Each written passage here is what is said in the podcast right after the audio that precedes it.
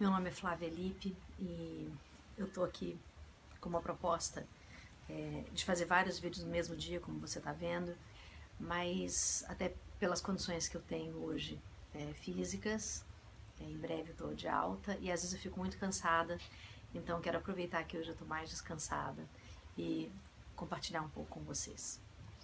Eu trabalho como uma grande estrategista de vida e de soluções para um ser humano mais completo, mais íntegro, mais inteiro, mais pleno. E ser estrategista é, é muito interessante porque você precisa é, pensar nos, no antes, no durante, no depois, para que a entrada em ação ela seja efetiva. Eu estava contando para vocês, é, se você assistiu o primeiro vídeo, é, que eu tive Guillain-Barré, que é uma síndrome neurológica, é, que pode é, ter sido consequência de várias coisas, e depois a gente fala sobre isso. Mas o mais importante são os aprendizados e os não aprendizados disso. É... Eu fiquei no hospital, né, assim, na, na bastante tempo, é, tempo suficiente para entender o que é a vida de pessoas que passam anos no hospital. E tempo suficiente também para hum, silenciar, silenciar a vida. Essa vida aqui do lado de fora, vamos dizer. Algumas pessoas me perguntaram se foi muito difícil ficar lá. E eu vou fazer uma confissão bastante complexa é, e queria que você compreendesse com o coração. Ficar hospitalizada foi mais fácil do que ficar aqui fora. Ficar hospitalizada foi mais calmo do que ficar aqui fora. É, as dores que eu sentia eram dores que nem mesmo com morfina elas passavam. Eram dores terríveis, muito ruins mesmo. E a minha mãe ficou comigo no hospital. O Dani também ficou comigo no hospital um tempo. Mas a minha mãe ficou uma parte do tempo dormindo comigo todos os dias. Uma grande companheira. Às vezes a dor passava só quando eu deitava no colo dela. Por uma hora. As dores chegavam a 12, 13 horas de dor a partir das 5 horas da tarde era o momento mais difícil. É...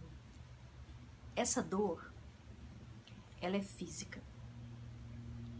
Então, em algum momento, é, se o corpo físico não vencer, você vai passar.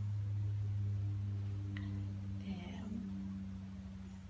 Eu descobri algo é, que eu sempre tive, mas que foi muito claro para mim nesse momento de dor eu sou muito bem-humorada, que eu levo muito bem a doença e que hum, eu tive muita força e muita vontade de viver com sutileza. Em nenhum momento eu expunha o que estava passando dentro de mim. Não por nada, mas porque também tem uma característica muito grande de mim que é a timidez.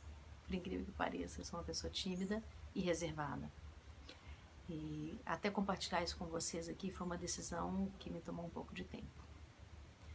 É, a proposta que eu queria fazer para vocês hoje é também um pouco do que aconteceu comigo lá.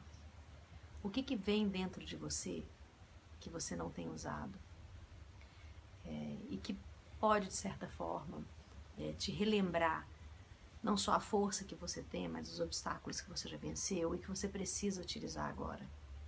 Eu utilizei a minha timidez, utilizei meu modo reservado e utilizei a minha vontade é, de tirar proveito de tudo que acontece comigo quando eu estava dentro do hospital.